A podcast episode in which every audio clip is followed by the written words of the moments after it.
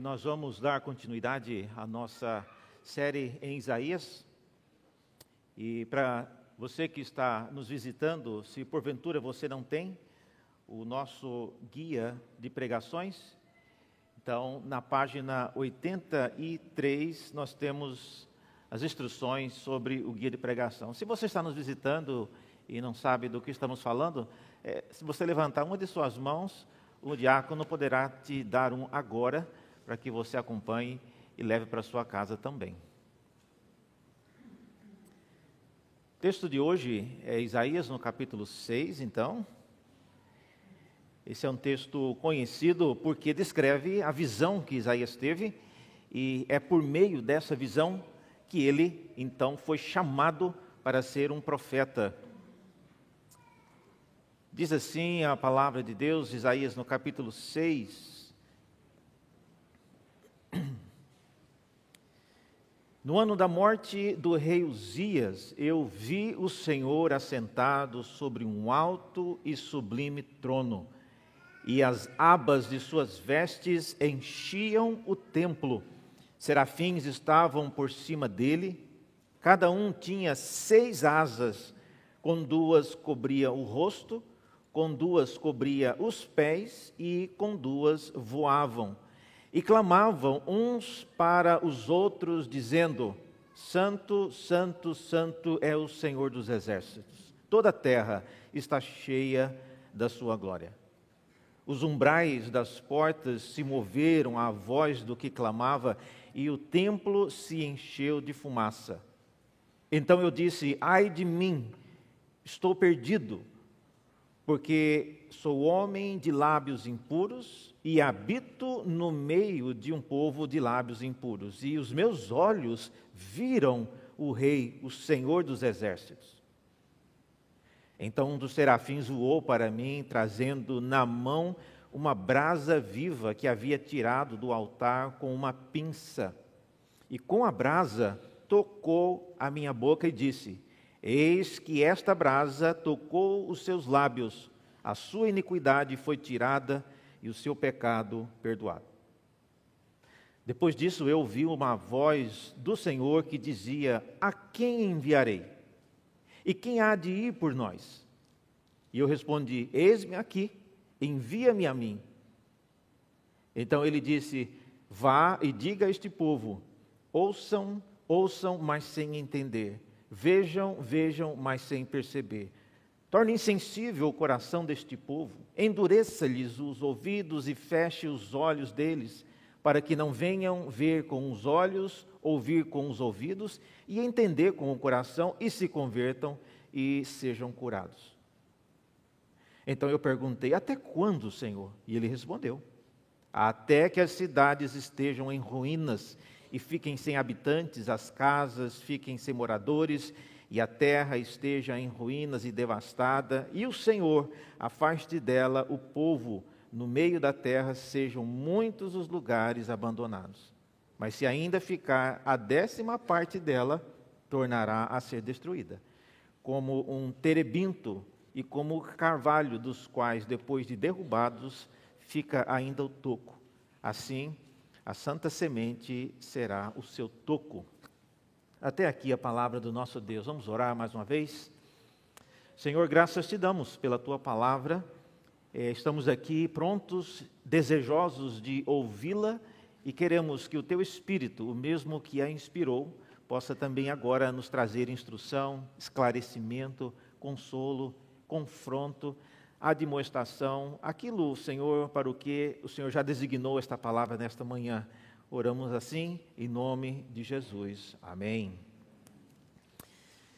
Meus irmãos, o texto de hoje é, fala de um evento que aconteceu, diz o texto, no ano da morte do rei Uzias. Tá? É, faz muito tempo que Uzias viveu, mais ou menos 800 anos antes de Cristo, então muita gente já não sabe quem é Uzias e qual a relevância da morte dele. Se eu dissesse que hoje o que eu vou falar tem a ver com o ano da morte do Ayrton Senna, alguns mais jovens não sabem nem quem mais é Ayrton Senna, não viveram. E por que aquilo que eu vou falar hoje tem a ver com Ayrton Senna, também as pessoas podem não entender. Agora, se eu falar que eu andei correndo demais com meu carro essa semana, no ano da morte do, rei, do, do Ayrton Senna, então já dá para fazer alguma conexão. Ayrton Senna morreu um acidente automobilístico e eu estou andando em alta velocidade com o meu carro. Mas quando a gente menciona aqui que essa visão foi dada no ano da morte do rei Uzias, é importante que a gente pense então, qual é a relação? Então, permita-me, para os que não conhecem muito sobre Uzias, mostrar um pouco dessa relação de Uzias, mais especificamente da sua morte, com aquilo que Isaías está vendo aqui. Então, quem é esse Uzias e por que a referência à morte dele é um ponto marcante para essa profecia? Os dias irmãos foi colocado no trono quando ainda tinha 16 anos, um problema com seu pai. Ele, com 16 anos, assumiu o trono, muito jovem, muito jovem, certamente com o auxílio da sua mãe, mas ele começou a reinar com, com 16 anos. Além disso, Osias foi o rei que mais reinou em Jerusalém. Ele reinou 52 anos mais do que Davi ou Salomão. É, os dois, cada um deles reinou 40 anos, Salomão e é, Davi. E Uzias só reinou 52 anos. E o livro das Crônicas, que é um dos livros da Bíblia, conta o processo né, de Uzias se tornar um grande rei, todos os seus gloriosos atos, a maneira como ele foi um bom rei no início mas também fala da queda de Uzias, e por razões que eu desconheço, depois de se tornar muito próspero, muito famoso, ter feito muitas coisas em Jerusalém, Uzias resolveu um dia entrar ou forçar a sua entrada no templo, local que não lhe era permitido entrar, somente o sacerdote entrava no templo. E a Bíblia diz que quando ele tentou entrar no templo com um incensário, isso mostra que ele queria, de alguma forma, é, falar com Deus, ou vice-versa, que Deus falasse com ele diretamente e não por meio do sacerdote. Mas a Crônicas diz que quando ele entrou no templo, 80 sacerdotes vieram de encontro a ele para proibi-lo de entrar. E o relato diz que ele reagiu de maneira violenta a essa situação, e por causa disso, Deus mandou uma lepra que apareceu bem na sua testa. E quando isso aconteceu, ah, ficou evidente para Uzias e também para os outros que ele estava leproso.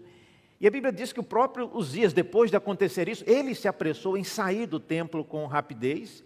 E ele foi colocado então numa casa, ele foi afastado do governo.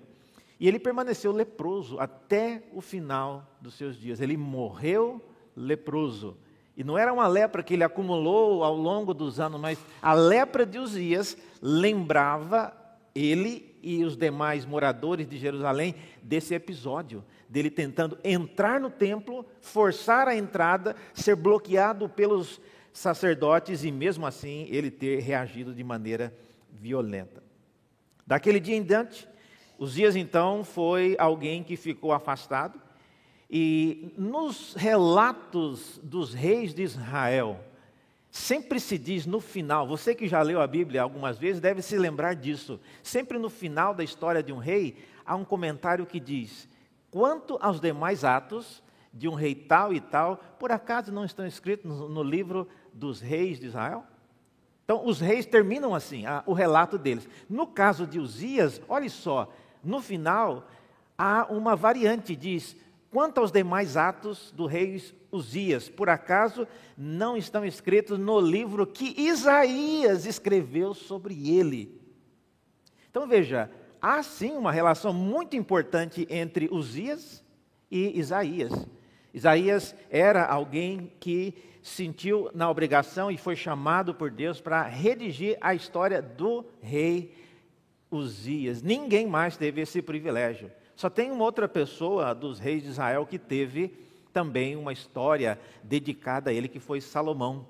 Salomão, quando morre, fala que os demais atos do rei Salomão estão escritos no livro da história do rei Salomão e não uma história geral dos reis de Israel.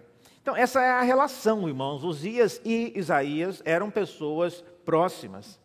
Eles tinham uma relação muito grande. Portanto, a morte do rei Uzias, especialmente a maneira como ele morreu, deve ter deixado uma marca muito profunda em Isaías. E a pergunta, então, que eu gostaria de usar para a nossa meditação nesta manhã é: por quê? Por que Deus apareceu para Isaías nessa visão no ano da morte do rei Uzias. Havia alguma razão específica para Deus fazer isso?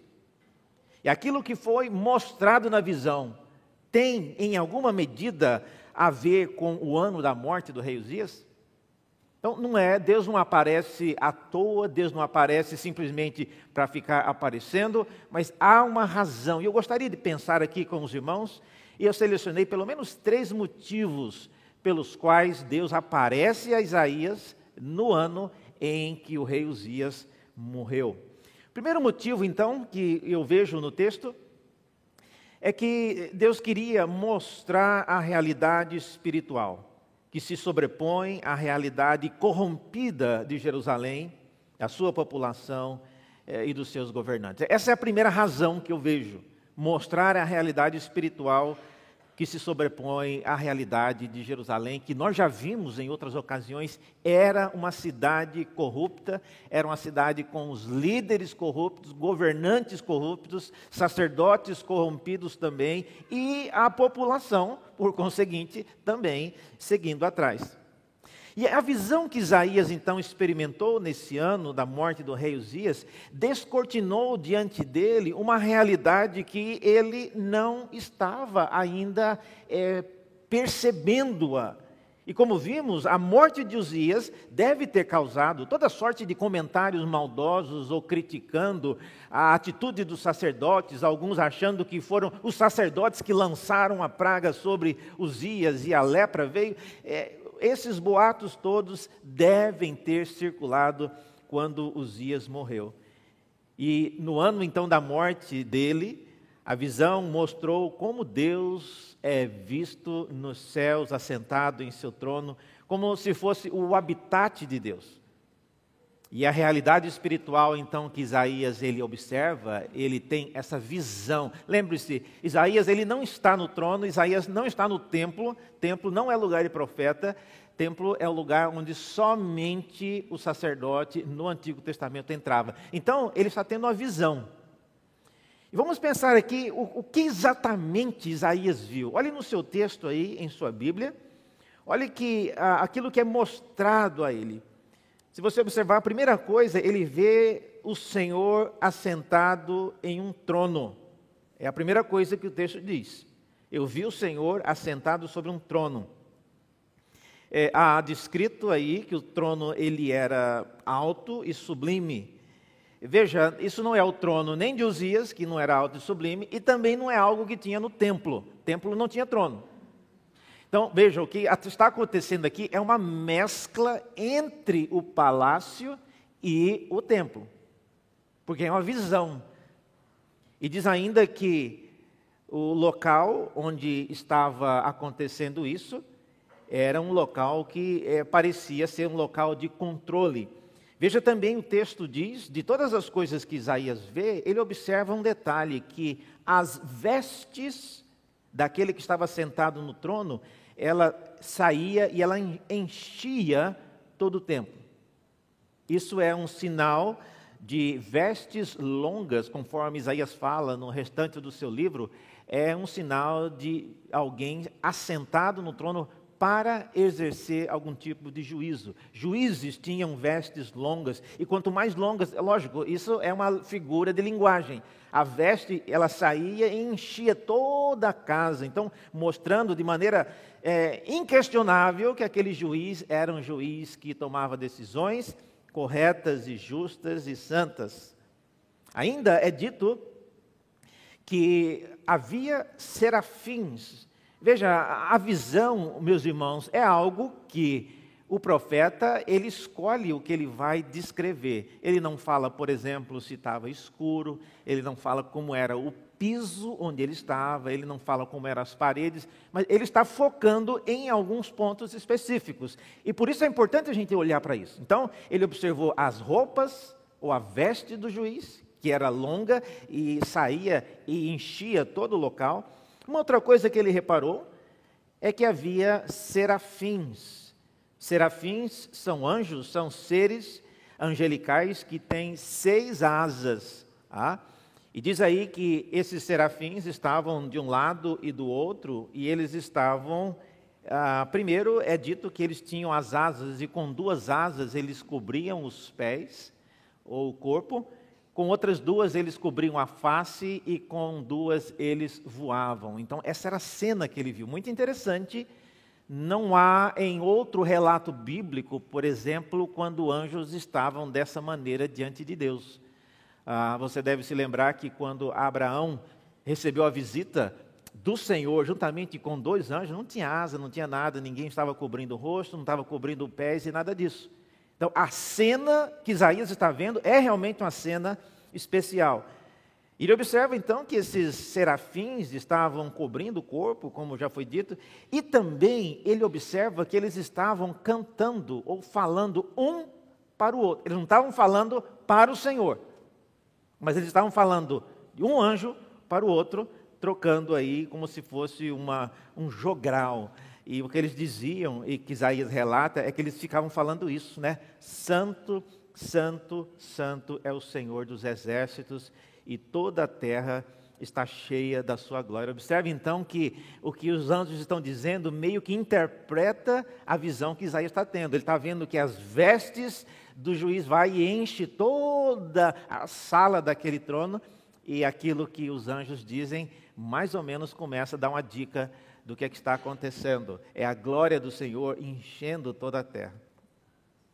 Isaías também menciona, e aqui, repito, ele está numa visão, mas ele percebe que uns umbrais das portas eles moveram a voz do que clamava, e o templo se encheu de fumaça. Então, aqui novamente, a gente sabe que ele está no templo, mas é numa visão. Ah, e esse templo é apenas uma maneira de dizer e isso então mostra, irmãos, que Isaías ele é apresentado a uma realidade que ele não conhecia, uma realidade nova e que ele não tinha atinado para aquilo. Eu não sei quantos já leram, é, depois vocês podem ler em casa isso, eu recomendo. No livro do profeta Daniel, no capítulo 10, Daniel fala que um dia ele estava desejoso de encontrar uma resposta para aquilo que estava acontecendo, ele orou ao Senhor e ele estava muito angustiado, e por 21 dias ele esperou essa resposta e nada.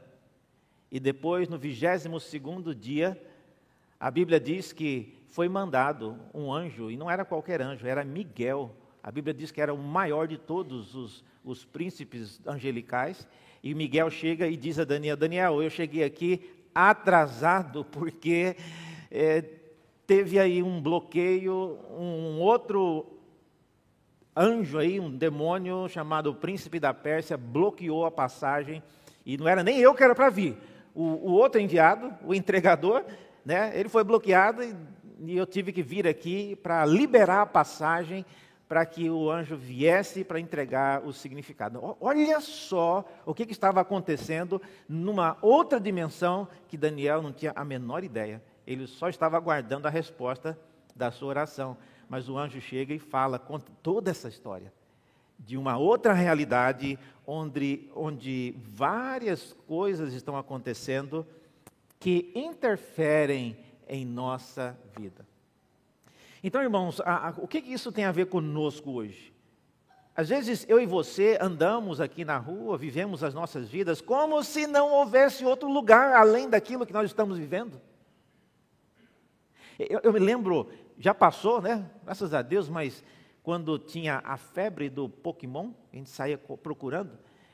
Uma vez eu saí com o meu filho, saímos daqui e fomos lá na Paulista procurar Pokémon. Olha, ah, porque lá tinha muito. E aí a gente ia com, com o celular, ligava o aplicativo para procurar Pokémon. E aqui na região do Grajaú, porque não tinha muito Pokémon, mas lá, perto da Paulista, parece que saía do, dos bueiros assim, né? Um monte de Pokémon. E meu filho né, ficou impressionado, né? A gente saindo procurando aqueles Pokémon. É, e lógico, uma realidade virtual. Se você olhasse na rua, não tinha nenhum Pokémon, só tinha mendigo lá. Mas olhando pelo celular, numa realidade virtual, estava cheio de Pokémon borbulhando, saindo das calçadas. Semelhantemente, guardadas as devidas proporções, irmãos, há uma realidade, há uma realidade distinta que está aqui entre nós, mas que nós não enxergamos. E você não faz ideia do que Deus tem feito nessa outra dimensão, a seu favor, guiando sua vida, às vezes trazendo dificuldades sobre a sua vida com uma finalidade específica. A gente precisa se lembrar disso. Isaías, então, nesse dia, ele caiu na real, ele viu que de fato existe uma outra dimensão onde existe um Deus que é rei e que está dominando, e ele sabe o que está acontecendo. Eu acho que nesse momento aqui, Isaías devia estar muito, talvez até indignado com a morte de Uzias. Talvez Isaías tivesse orado a Deus várias vezes, pedindo para que ele curasse o amigo Uzias, e Deus não curou e deixou que Uzias morresse.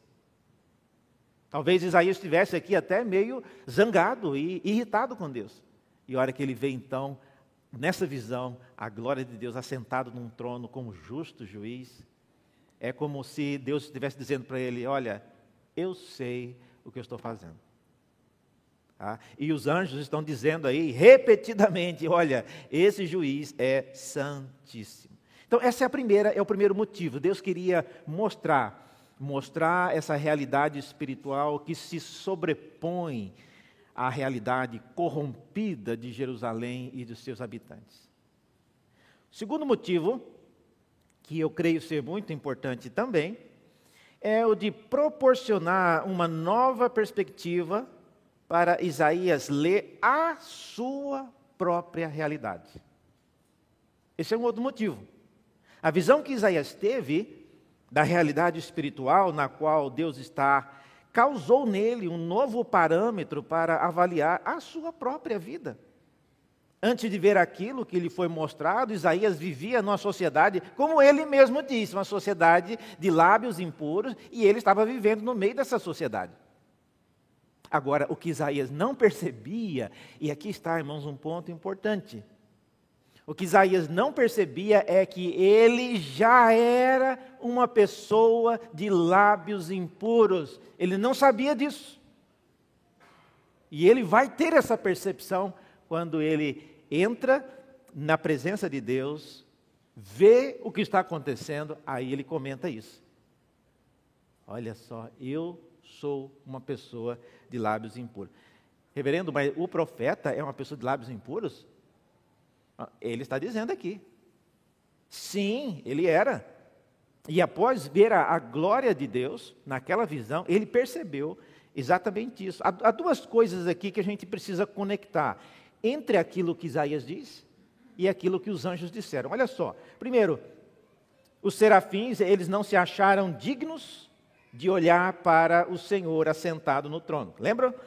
Eles cobriam o rosto e Isaías ele está olhando para o Deus criador dos céus e da terra. Então, esse é o primeiro contraste. Isaías está lá todo de cara pra, olhando para Deus e os serafins não se acharam dignos nem de olhar. Segunda coisa, os serafins estavam declarando em alto e bom som a santidade do Senhor em tudo o que ele faz. E Isaías descobre que ele era uma pessoa de lábios impuros. Então, o que o povo andava falando sobre Deus, eu não faço muita, não é muito difícil de imaginar. Agora, eu me pergunto, irmãos, você também deveria se perguntar: o que é que Isaías andava falando a respeito de Deus? ou a respeito de qualquer coisa que nos faça pensar que ele era uma pessoa de lábios impuros. Você já pensou nisso?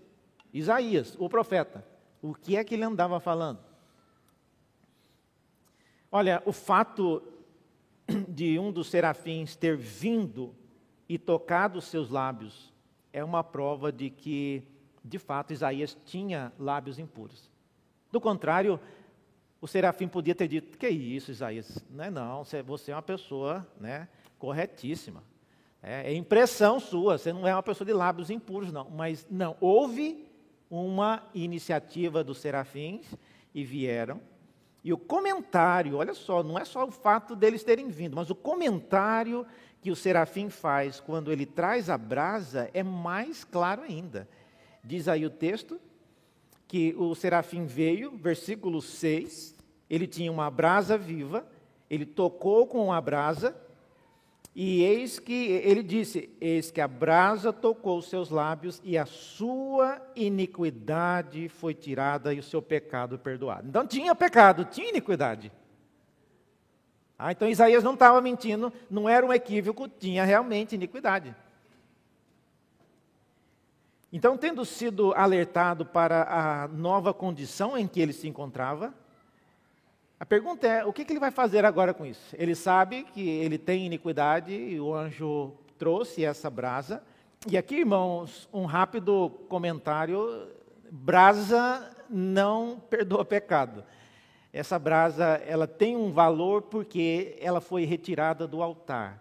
O texto diz: e se está dentro do templo, brasa que está no altar é brasa que foi trazida lá de fora quando o sacrifício foi feito é, e foi queimado, e parte daquele sacrifício era trazido para dentro do templo, e ali o sangue era oferecido. Então, a brasa é uma lembrança do holocausto, sacrifício de Cristo que foi feito lá fora e agora ele vem. Então, não é porque é brasa, mas é porque de onde ela foi tirada. E de onde ela foi tirada é uma lembrança do sacrifício que foi feito. E mesmo porque isso aqui é uma visão. Isaías não tem os lábios queimados, com... não, nada disso, nada disso. É, é uma visão que ele está tendo.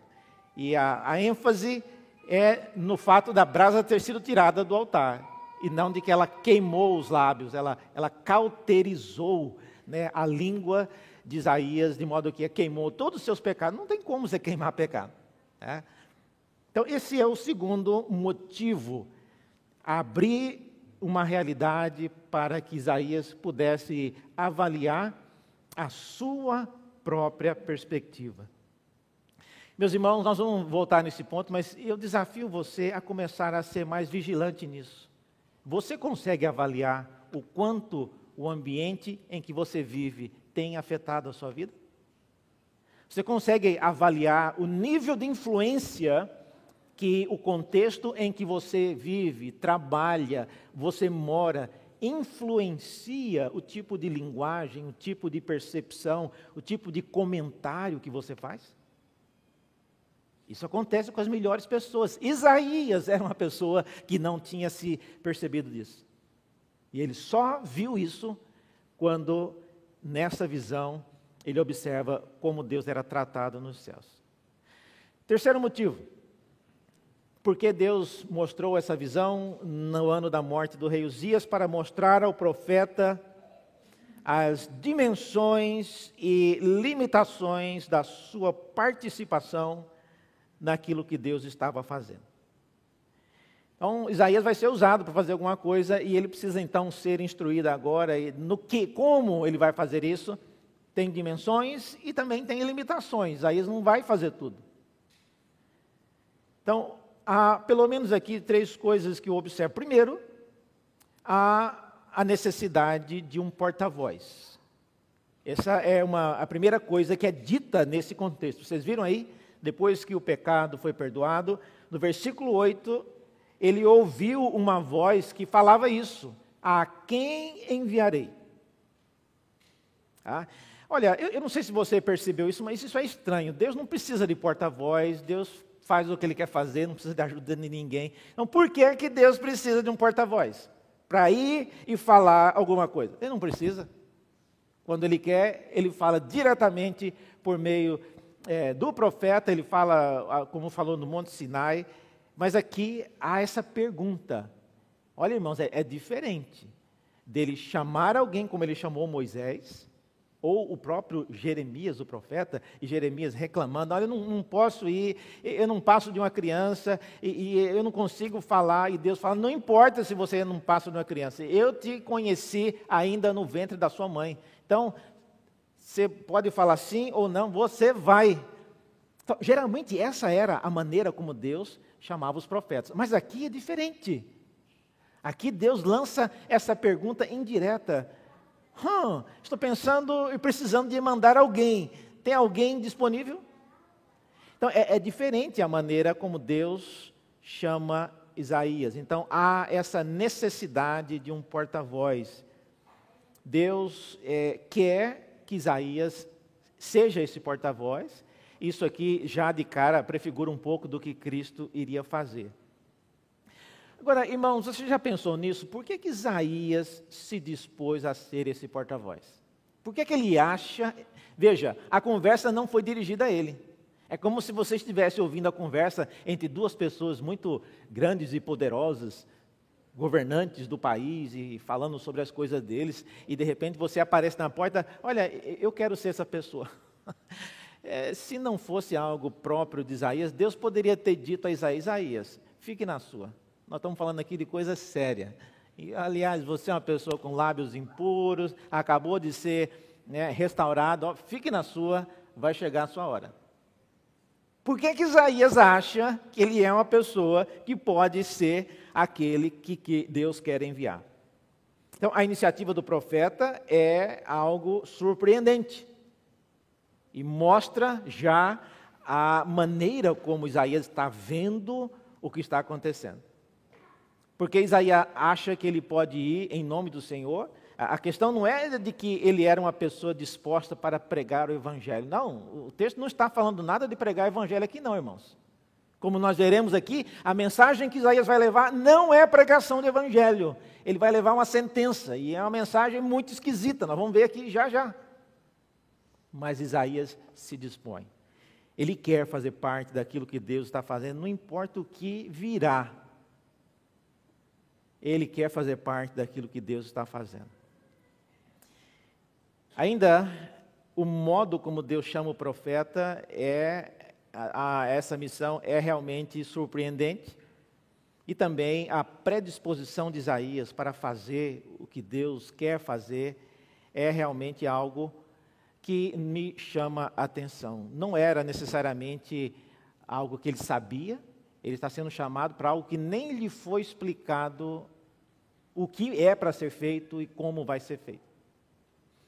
Meus irmãos, nós como cristãos e vamos deixar aqui só como membros aqui da igreja de Santo Amaro, nós precisamos ser mais voluntários para a obra do Senhor e, e, e, às vezes eu percebo que as pessoas querem muitos detalhes. Não, mas eu quero primeiro saber quanto tempo eu vou gastar. Eu quero saber o que, que eu vou fazer. Que hora eu tenho que chegar aqui? Que hora que eu tenho que sair? O que... Isaías, ele podia estar errado. A gente vai saber que não.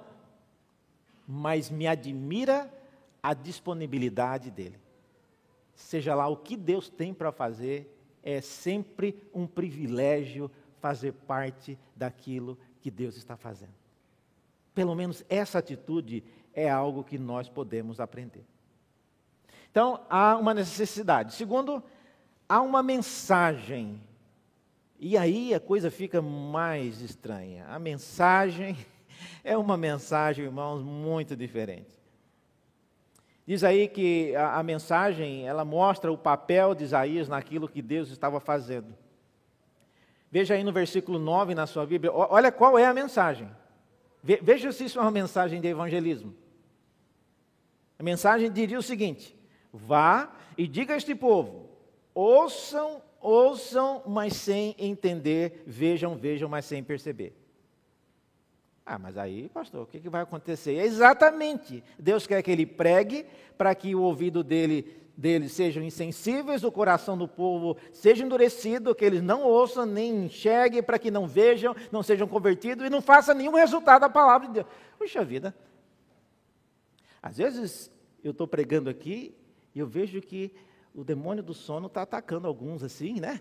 Ah, mas não é coisa que eu faço intencionalmente. no caso de Isaías, ele já sabia que a sua mensagem não seria ouvida.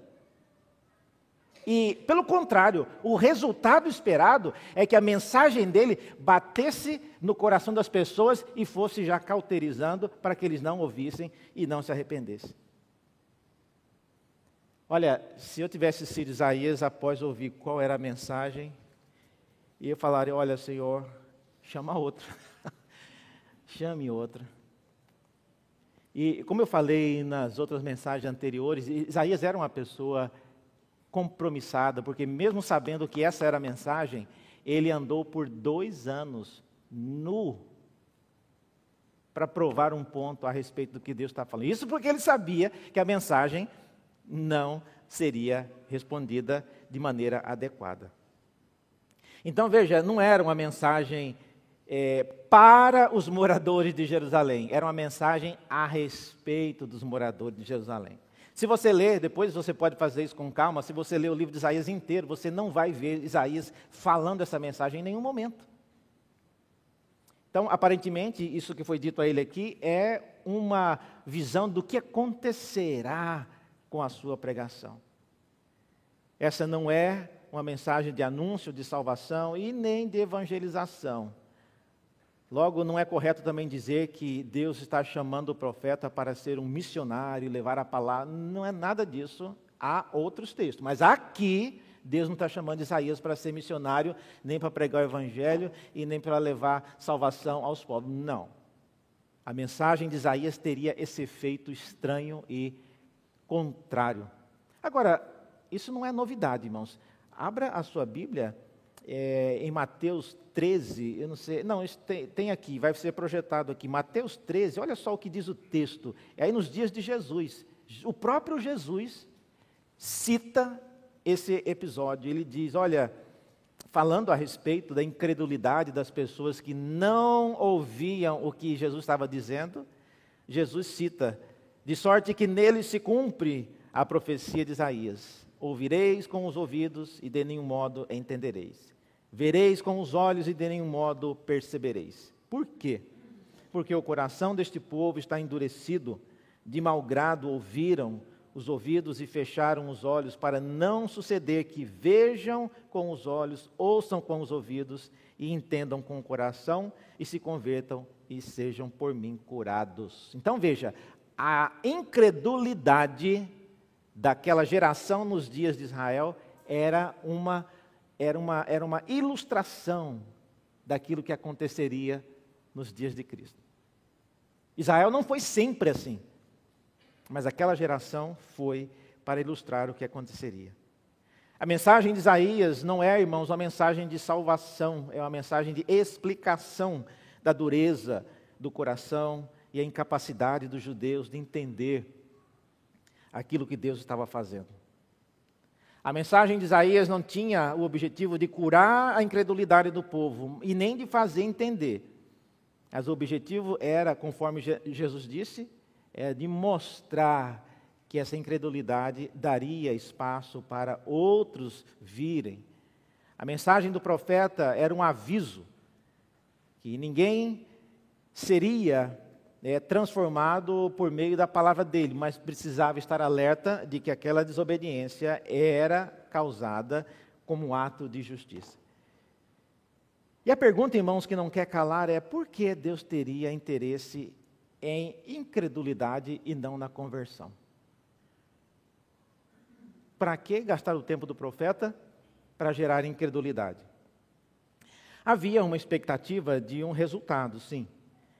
E a dureza do coração levaria ao castigo, ah, e o castigo sobre eles serviria de um testemunho para várias gerações, como nós vimos aqui, Jesus citando o que aconteceu.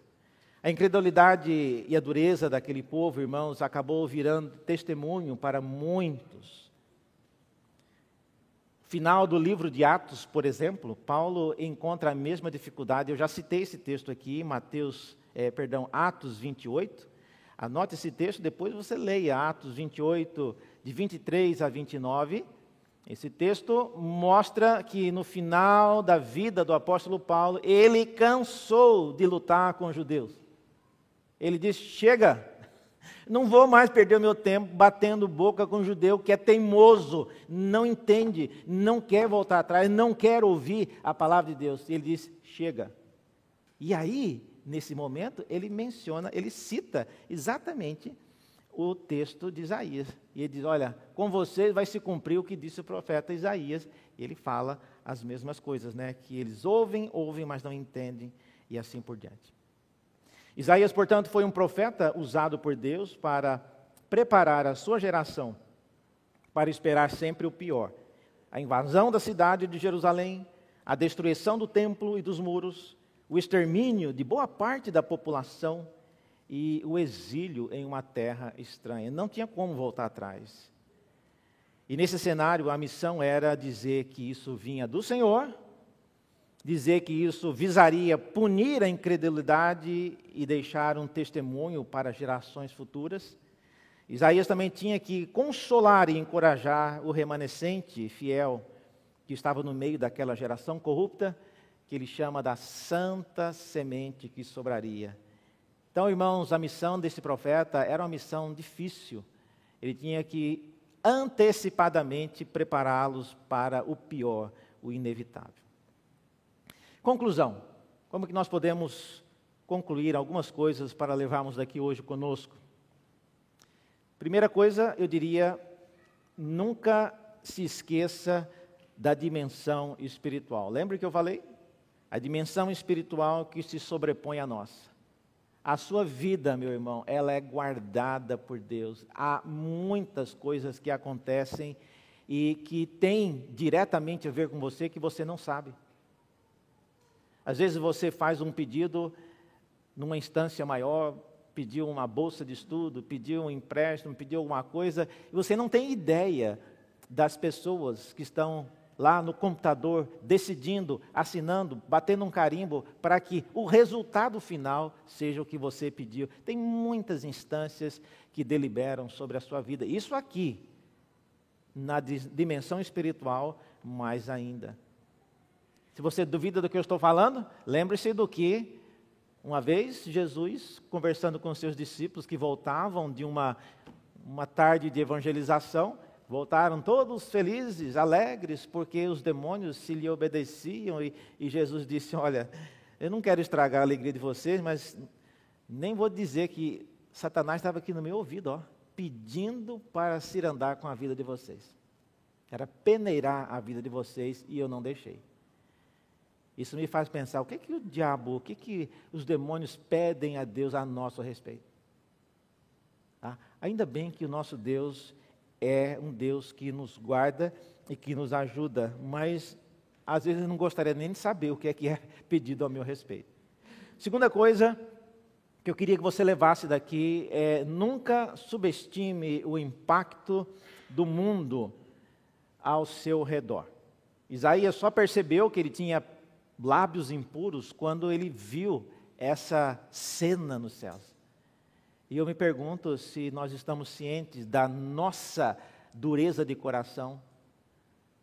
Ah, olhe, peça pessoas para olhar, olha, olhe comigo aqui a minha vida, olha o jeito que eu falo, as coisas que eu faço. Veja se isso aqui destoa com aquilo que Deus espera de mim. Terceiro, entenda o que Deus espera de você. Isso ajudará a não criar falsas expectativas e nem desanimar com a falta de resultado. Coisa terrível é você não saber o que as pessoas querem de você. Se alguém pede a sua ajuda, você pode me ajudar? Posso. O que, você quer que eu faça? Porque se ele não fala e depois ele, ele fica zangado, mas eu não sei o que você quer que eu faça. Então, saiba o que é que Deus espera de você. Como que eu sei disso, reverendo? Lendo a palavra. Há muitas coisas que hum, todos os pastores já têm falado sobre isso, mas e saiba de maneira clara aquilo que Deus espera de você. E por último, Deus não espera é, muitas coisas de você, mas você tem que entender o que, que Deus espera de você, entender o que Deus está fazendo. É, isso é muito importante, irmãos. E eu sempre digo que Deus não quer que nós entendamos com exatidão os motivos porque Ele faz o que faz. Mas Ele quer que nós entendamos o que Ele está fazendo. Deixa eu repetir isso. Deus não quer, Ele não, não pretende, não acha que você vai entender os motivos porque Ele está fazendo algumas coisas. Mas é importante que nós sempre saibamos o que Ele está fazendo. E eu queria desafiá-los a pensar nisso. Vamos orar mais uma vez?